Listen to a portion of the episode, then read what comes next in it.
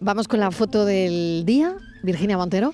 Hola, ¿qué tal? Buenas tardes. La imagen de hoy es la propuesta por Miguel Gómez, fotoperiodista freelance. Su trabajo le ha llevado a diferentes lugares del mundo para hacer reportajes y cubrir noticias. Ha trabajado en Associated Press en República Dominicana, desde donde también ha colaborado con diarios norteamericanos como el New York Times, el Boston Globe o el Miami Herald, entre otros. Desde 2005 reside en Cádiz, publicando en AP y en el grupo Vocento. Ha participado en muestras colectivas individuales, así como en proyectos audiovisuales y libros. Imparte talleres fotográficos y consultas sobre fotografía política. Y ya saben nuestros oyentes que pueden ver la foto del día en nuestras redes sociales.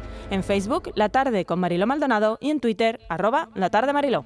La foto de hoy es puro dramatismo, tanto en lo visual como por el tema tratado. En ella se puede ver a dos inmigrantes recién desembarcados en el puerto de Arguineguín, en las Islas Canarias. En el centro de la imagen y de perfil contra una luz lateral, dejan asomar sus ojos entre la mascarilla que les cubre el rostro y una manta roja que desde la cabeza les cubre todo el cuerpo.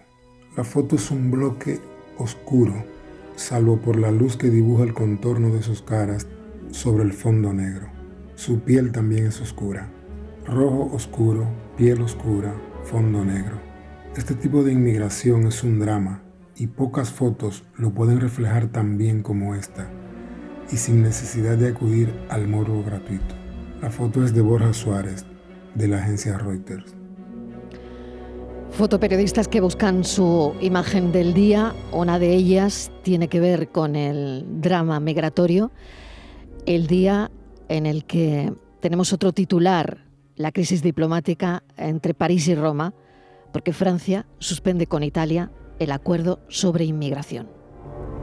La tarde de Canal Sur Radio con Mariló Maldonado también en nuestra app y en canalsur.es.